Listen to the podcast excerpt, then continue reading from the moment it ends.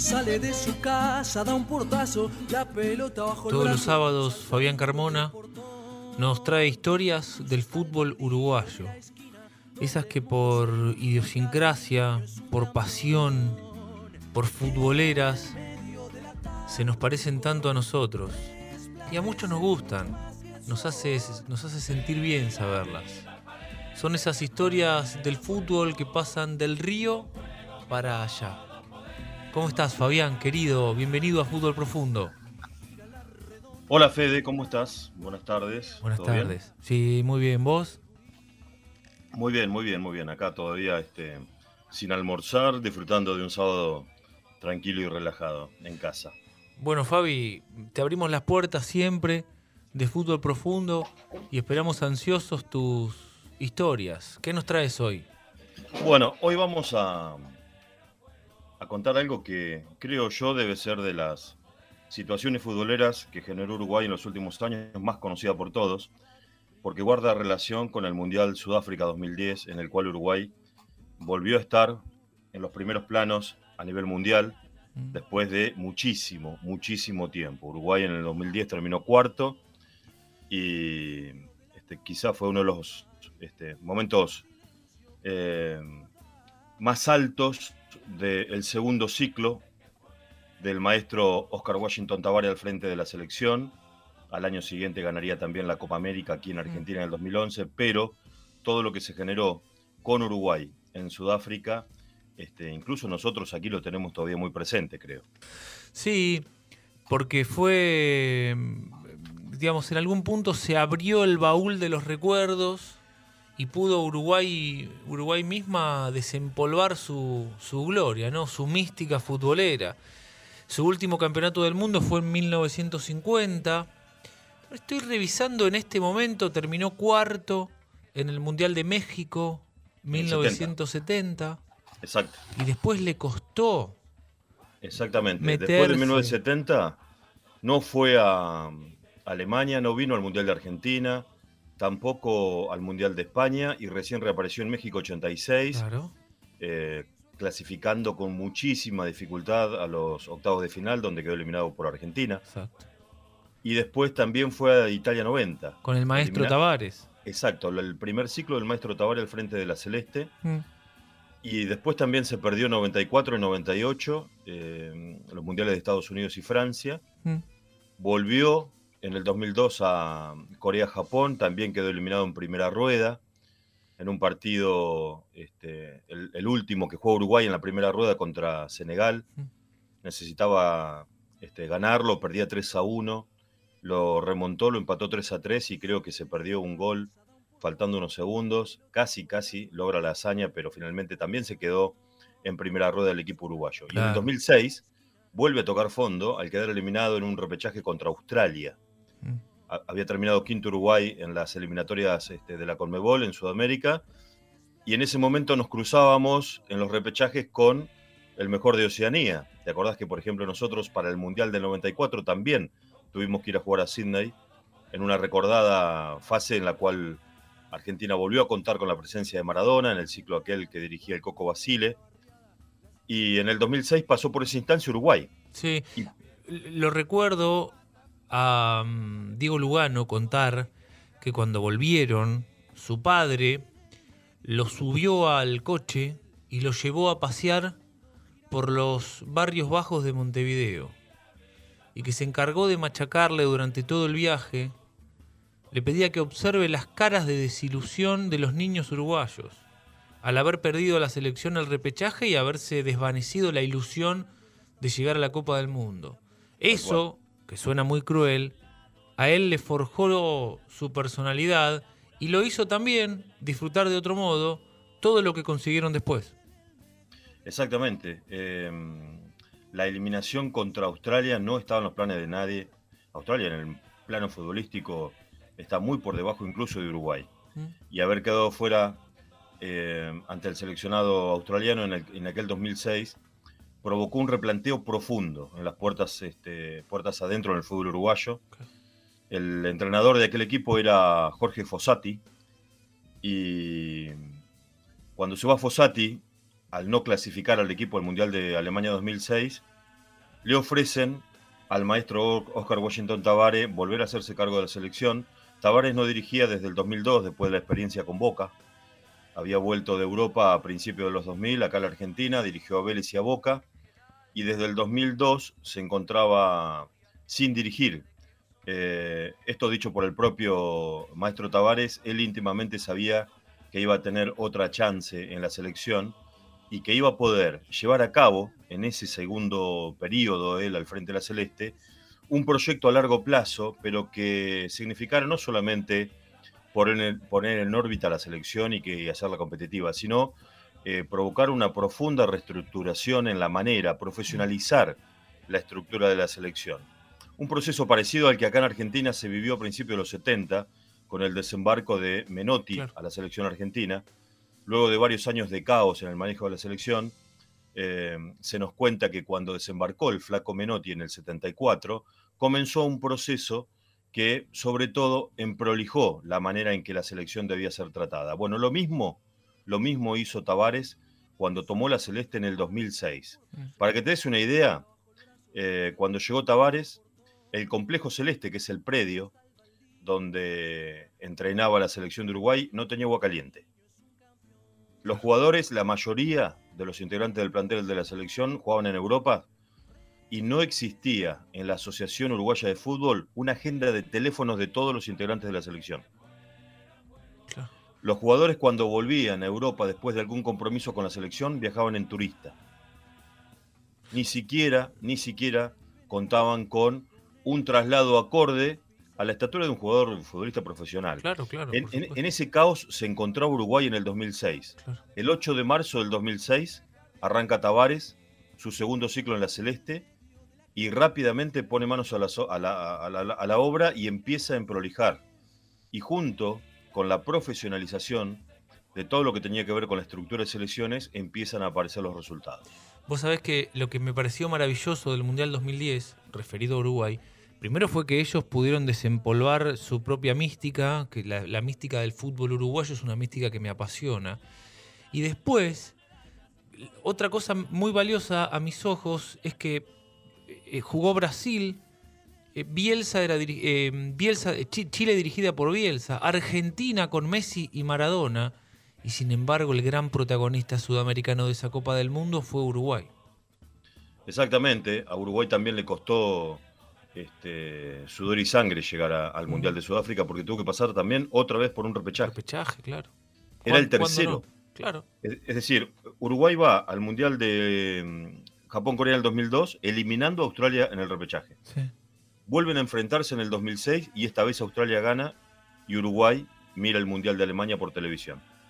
Y para el 2010, Uruguay otra vez quinto, tiene que jugar el repechaje ya ahora no con el ganador de Oceanía, sino con el ganador, este, perdón, uno de los de, la CONCACAF.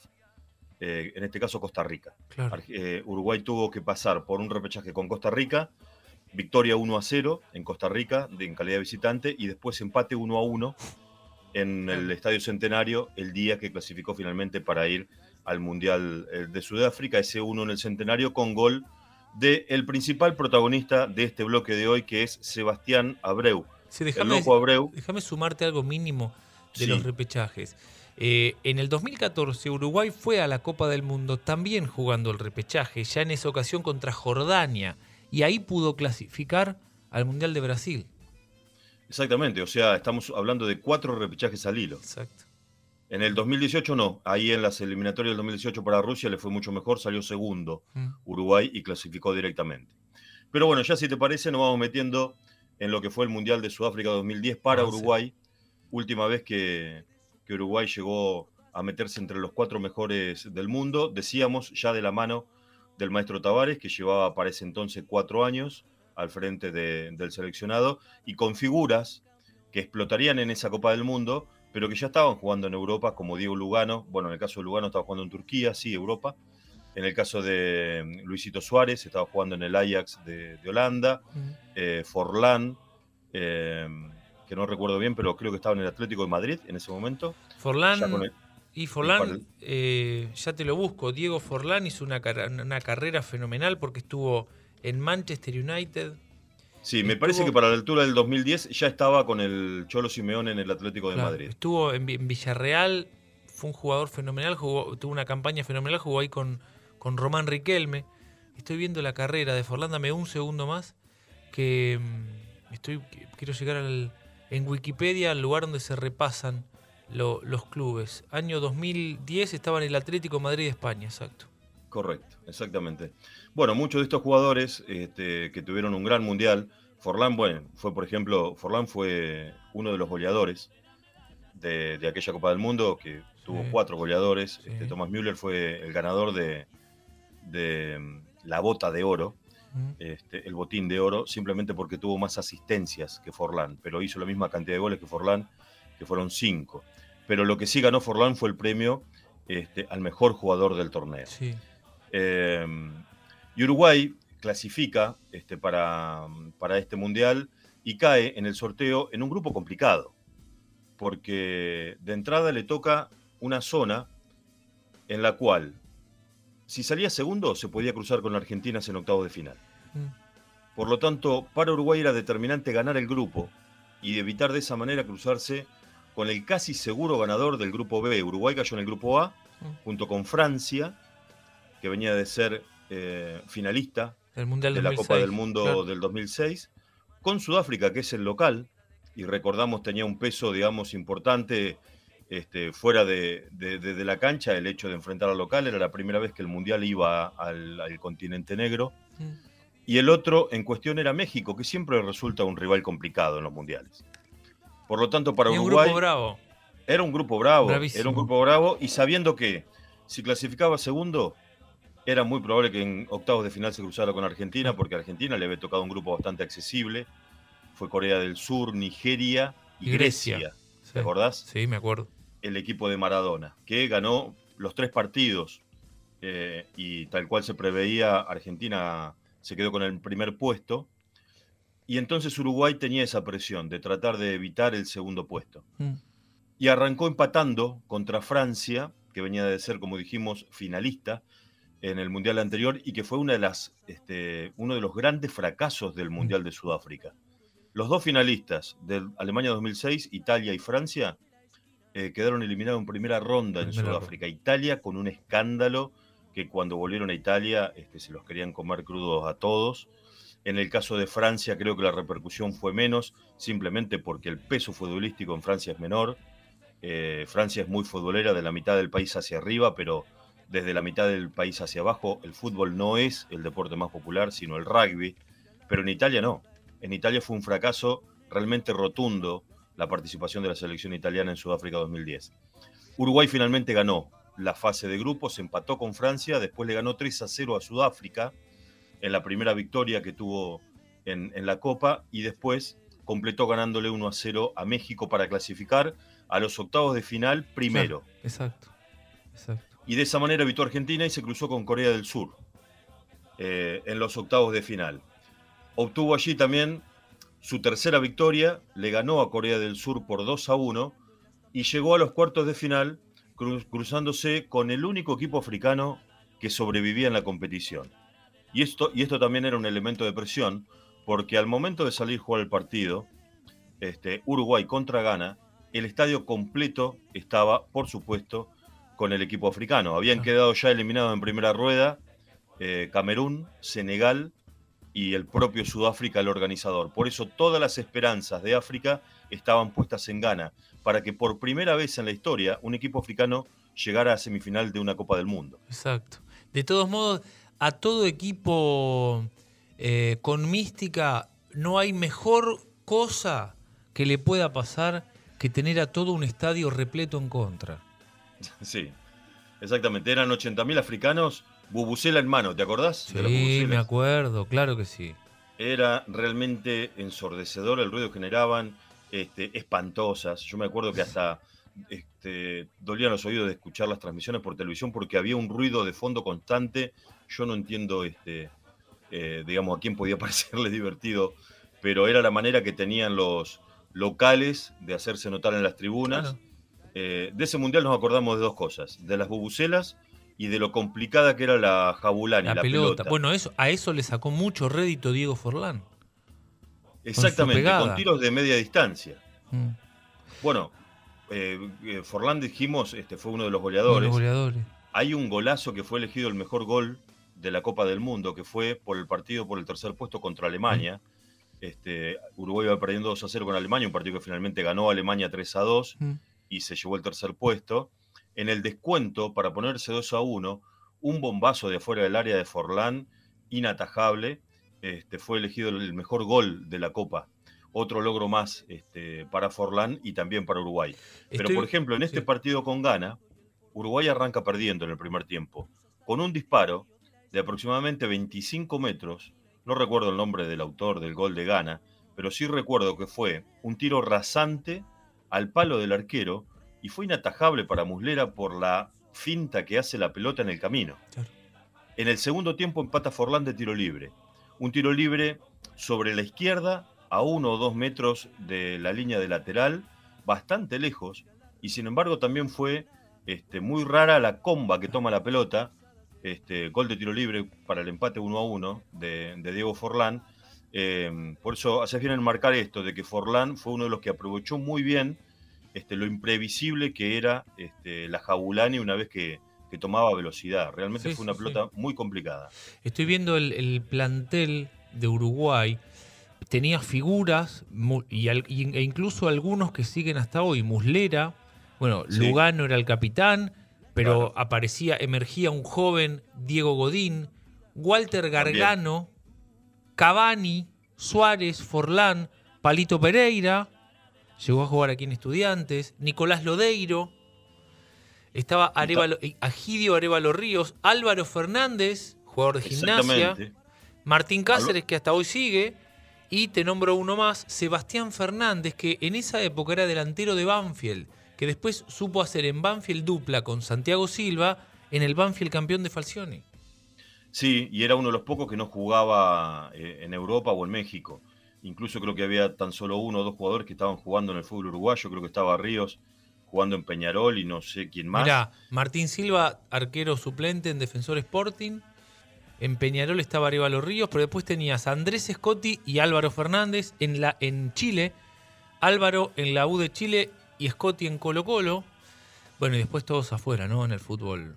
Sí, creo, de, de las figuras y de los titulares, creo que Muslera estaba en Italia. Bueno, Mm. lo que habíamos dicho, Lugano, el capitán, estaba en Turquía. Eh, el loco Abreu, que alternaba, no fue como titular a, a- como es al Mundial, aunque sí fue muy importante el loco Abreu en las eliminatorias y marcó varios goles, incluso el que clasificó a Uruguay contra Costa Rica en el repechaje, como lo contamos. Estaba jugando en Botafogo de Brasil, exacto. el loco Abreu. Sí. Así que llegamos al partido ya en cuartos de final con, con Uruguay, teniendo la chance histórica de volver a estar entre los cuatro mejores, pero lo mismo buscaba gana. Claro. El partido terminó 1 a 1 y fueron alargue. Y en el alargue este, hay un hecho que, eh, eh, digamos, eh, en el momento en que lo vivimos, estoy hablando del penal en el minuto 120 para, para Ghana, Sí. en el momento en que lo vivimos dijimos, bueno, listo, eh, se terminó la historia. Última Porque- jugada del partido, minuto 120, empatan 1 a 1, van a la largue. Y llega una pelota al área, el arquero queda vencido, la pelota iba a entrar y la saca con la mano Suárez, Luis Suárez.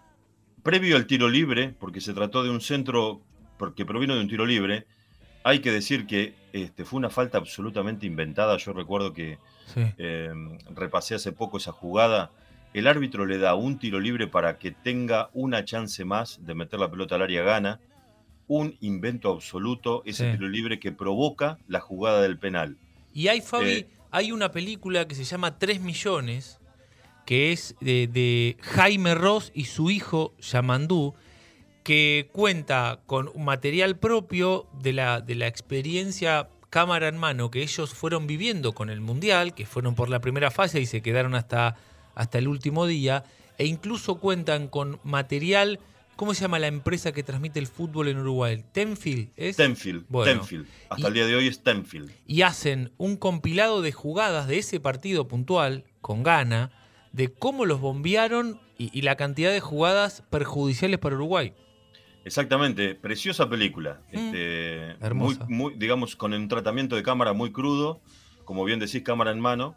El hijo de Jaime Ross, Yamandú, eh, le cuesta hablar español porque se crió en Holanda, vive en Holanda. Mm, claro. Y incluso Uruguay, al pasar a Ghana en cuartos de final, se cruza contra Holanda en, en la semifinal y fue realmente muy curioso cómo mostraron el padre y el hijo. Este, si bien los dos estaban con el corazón en Uruguay, Yamandú Ross, el hijo de Jaime Ross, este, digamos, eh, también tenía su corazoncito allí con, con Holanda, que después perdería la final con España. Pero volviendo al partido con Ghana, eh, el árbitro le da ese tiro libre en el minuto 120. Se iba el alargue y Ghana tenía la chance de meter una vez más la pelota en el área. Se dan un par de rebotes y luego de un cabezazo que indefectiblemente iba a ser gol, llega el manotazo de Luisito Suárez en la línea. Eh, para, los, este, para los que recordamos el Mundial del 78, una situación así se dio en el partido de Argentina contra Francia y El Salvador en aquella ocasión, también en la línea y metiendo un manotazo, con Filiol ya vencido, fue Mario Alberto Kempes. Un pelotazo que también tenía destino de gol, Filiol ya había este, quedado en el camino y en la línea estaba parado Kempes y mete un manotazo muy parecido a lo que hizo Luis Suárez contra Gana. Después, Kempes se encargó, perdón, Filiol se, encargó de atajar el penal. Mm un partido que finalmente después este, ganó Argentina. Y volviendo al partido con Ghana, la fortuna jugó para el lado de Uruguay porque el encargado de patear el penal para Ghana eh, estrelló el pelotazo en el travesaño y salió. Eh, y, ahí, el partido va a penales. Hay una ahí el partido va a penales y yo creo que ahí los que estábamos mirando el partido, yo dije, bueno, esto está para el Uruguay, no se lo puede, no se puede tapar, ¿no? Fue una imagen fenomenal de Luis Suárez que se va triste, llorando, lo habían echado, y no, no llegó al túnel, y el tipo erra el penal y vuelve corriendo a la cancha. Claro, eh, rebalsaba de felicidad. El tipo se tenía que ir a, los vestuarios, porque así lo establece el reglamento. Exacto. Y se quedó, es decir, en, la entrada del túnel se quedó espiando a ver qué pasaba, llorando, bien decís. Em, le costó caro a, a Uruguay este pase a cuartos.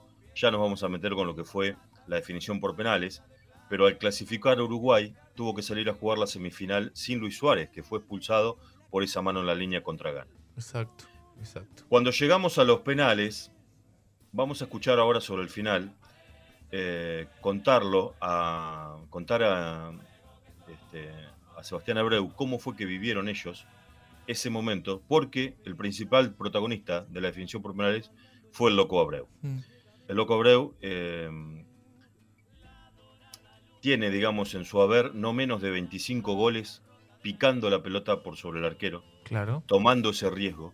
Y es famoso por eso, por la manera en que tiene de patear esos penales. No siempre ejecuta de esa forma, pero sí lo ha hecho en situaciones determinantes, límites. Y cuando le toca patear el último penal de esta serie contra Ghana, él se encuentra con la chance de poner a Uruguay en semifinales porque si lo convertía, Uruguay ya ganaba. Claro. Y la gran pregunta de todos era si finalmente el loco se iba a animar a picar la pelota. Yo recuerdo que estaba escuchando el relato de Carlos Muñoz eh, en Radio Rivadavia en ese momento y Carlitos Muñoz en el momento en que el loco Abreu comienza a caminar desde el centro del campo de juego hacia el área para tomar el penal, eh, dice en voz alta, el loco siempre la pica por Dios, el loco la pica por Dios como pidiéndole a Dios que por favor interceda y que esta vez el loco vaya a lo seguro. Que no lo deje picarla, claro. Que no lo deje. Es como un rezo el relato de, Carlitos Muñoz, que también lo vamos a escuchar sobre el final de, esta columna. Lo cierto que en aquella definición por penales, ambos equipos convirtieron los tres primeros penales y llegaron al cuarto penal 3 a 3. Mm. Muller ataja su penal número 4, pero creo que es Ríos el que después erra el penal este, para Uruguay, no recuerdo bien eso, pero ambos erran el cuarto penal y llegan al, al quinto 3 a 3 empatados y Muslera vuelve a atajar el quinto penal. Mm. Eso le daba la chance a Uruguay de clasificar si convertía el Loco Abreu.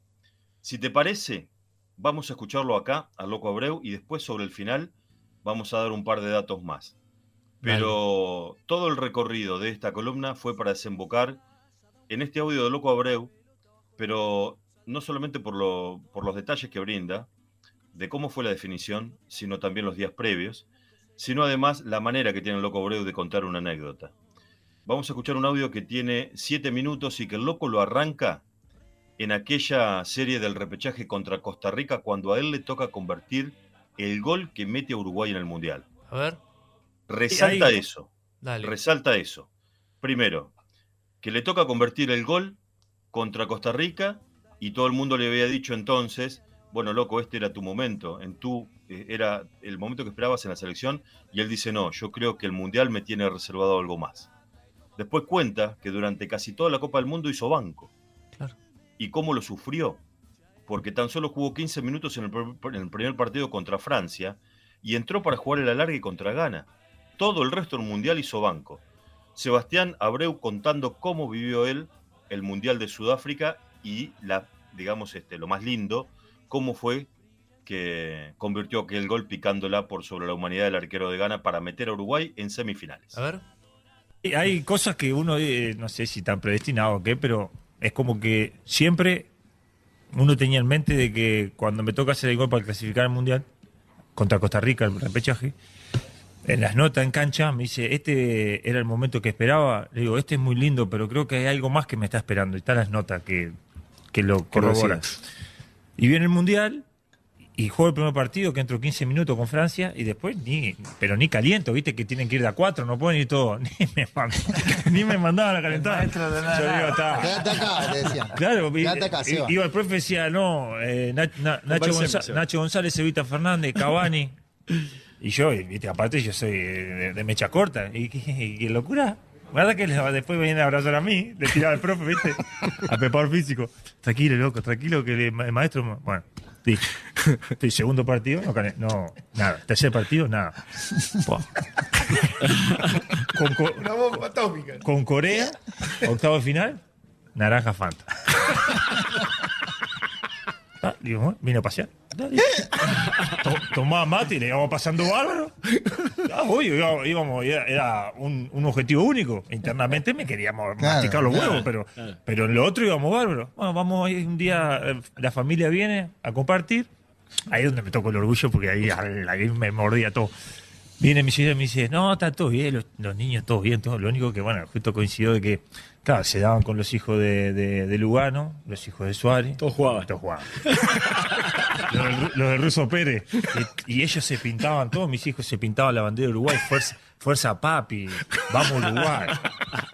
Y papi no jugaba. Y en una le pregunta, te reí la concha de tu madre. Eh, y en una le preguntan, a, le preguntan a, mi hija que, era más grande y ya razonaba, y le pregunta, dice, che, ¿y por qué todos los, los, nenes de los demás juegan y, y papi no? Y me dice, ah, ni de fútbol, me dice, no, porque el equipo anda bien. y, bueno, pasa eso. Y viene y me lo comenta. En, vez de dejarla pasar, me lo comenta. ¿Qué? Me, fui, me a dormir con una angustia. Eh, y bueno, va pasando. Y ahí me dije, no, no, tranquilo que el mundial no terminó. Tranquilo, el culo, el mundial no terminó, no terminó. Y viene el, día previo al partido. Y viene el maestro, hace, no escatima, no hace hacer todo el simulacro, caminar desde el medio, por si había penales, todo. Y, y tenías que patear tres penales cada uno. Y, y pateó tres. ¿Te acuerdas que estaba la Yabulani aquella que era imposible encontrarle el golpe? Livianita era. Muy bien. Bueno, no lo encontraba el golpe Forlán. Yo lo ando buscando todavía. Entonces, claro, le pegaba bien Forlán. Y entonces pateó uno hacia allá, palo. Pateó una allá cruzada con rosca y las roscas, en vez de hacer la rosca así, era tipo las playeras. Hacía para el otro lado.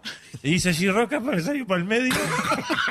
el arquero. Ahí digo, la concha, no puede ser. Bueno, tercer penal, digo, no, tercer penal, ya viste la cabeza, porque vos te imaginás que al otro día podía penal. Le, le voy a picar suavecito y ya me voy con este y lo cargo al arquero y listo, ya está. la pico y por, por arriba atravesar. No, erraste los tres. Oh, terminé así, viste, y agacho la cabeza y yo eh, por dentro me estoy, estoy, hecho mierda, pero por fuera es como el hecho de Mirta Legrand. Como te ven, te tratan. si te ven mal, te maltratan. Nunca me van a ver mal. Por dentro estoy destrozado, pero caminando recto así. Y por dentro dice, mamá, si mañana me toca aquí, ¿para dónde le pego? Por la y viene un compañero y me dice, vamos, locura, que mañana capaz que te, te necesitamos. Y yo con ese orgullo que, que siempre estaba a flor de piel, digo, tranquilo, papote, que mañana clasificamos con el sello de la casa. Y, seguimos con él. El otro exageró. Me dice, ¿Vos tenías más dudas? Que... Ah, no. Me dice, avísame para tomar la patilla del corazón. vos, tranquilo, vos tranquilo. Bueno, viene el partido, pasa lo que pasa. Está Pérez, Suárez, man. penal, minuto 120. Pero entraste. eh, Entré a lo- a lo- faltando 20 para terminar el partido y jugué, Y patear. y Todo jugué- la largue. Y jugué toda la largue. Vienen los penales. El maestro dice, bueno, eh, Forlán, Scotti, Abreu, Vitorino, eh, Pereira.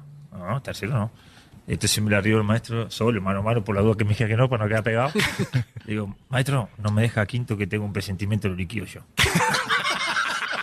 Y me mira así con la cuadernita, me mira como diciendo, algo me imagino. Bueno, me borra así, quinto. Y ahí da de nuevo, listo. Viene la definición por penales, viene el cuarto penal de gana, lo ataja Muller. Cuarto penal nuestro, Maxi Pereira, pum, por arriba del travesaño. Ay, yo llego sacando cuenta. Ay, no llego a patear. Ah, ahora, ay, llego a patear. Ay, sí, lo hace, ¿viste? Ay, eh, lo erro, pierdo. Y va el quinto de ellos y la taja muslera. Y ahí me cayó toda la estrella arriba. La soga, el barba, todo. le digo, es mi noche. Es este. Y le venía preguntando al lateral izquierdo. Claro, a Fuchile, pero porque quería ir viendo la técnica del arquero, que está, esa es la, la- la- la de la voz. Pero cuando viene el quinto, digo, ya está, este es el momento que siempre había soñado. Este, y ahí cuando va en la caminata, lo único que va haciendo es un trabajo psicológico. Este, este era el momento, este era el momento, este es tu momento, este es tu momento, no le va a agarrar, lo va a hacer, dale, tranquilo que va a salir, viste, te va haciendo vos Ah, mismo. pero pensaste más Claro. positivo que negativo. No, no, no pensé más nada que eso y si había errado tres el día anterior, no podía pensar dónde iba. Pero bien, porque te iba reforzando. Y cu- y cuando acomoda la, cuando acomoda la pelota, No sabía dónde iba a pegar. No, y no, no, no, sí, ya por la técnica del arque- por la técnica del arquero que siempre se tiraba a- al palo derecho de él y daba un paso antes que el ejecutante llegara. Tú se lo preguntabas a Fusile. ¿Fusile qué te decía? Sí, Fuchi tenía una, una voz así, viste, como la buena nota.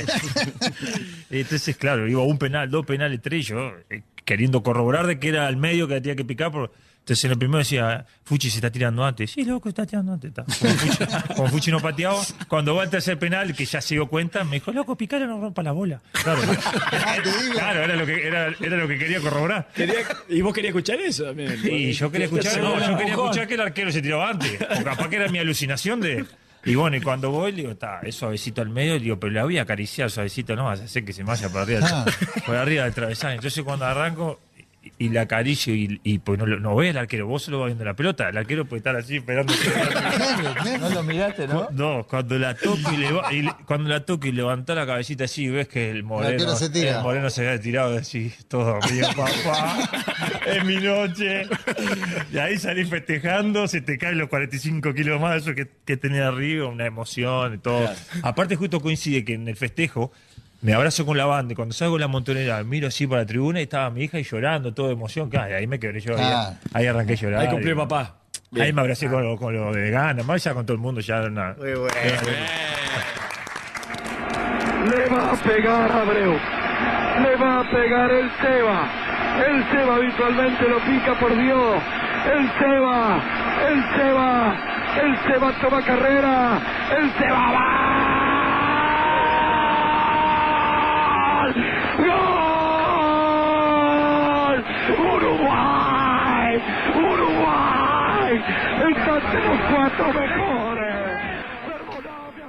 Y finalmente el Loco Abreu la picó para meter a Uruguay en semifinales en aquel Mundial histórico para la selección celeste. Después vendría la derrota 3 a 2 en la semi contra Holanda y también la derrota contra Alemania por 3 a 2 también en el partido por el tercer puesto. Pero ya todo lo mejor para Uruguay estaba escrito. Forlán mejor jugador de la Copa. El gol, como dijimos, de descuento contra Alemania en el tercer puesto, mejor gol de, también del certamen y el Loco Abreu en la historia para siempre. Eh, en el relato de la anécdota, Fede, escuchábamos que habían practicado penales el día anterior Sí. y los tres que pateó el Loco Abreu los había errado los tres. Sí, sí, sí, sí, sí. Incluso el tercero picándola, pero se le había ido por arriba del travesaño. sí. Y otro detalle no menor, cuando Tavares da la lista de los cinco ejecutantes, al Loco Abreu lo pone tercero. Tercero.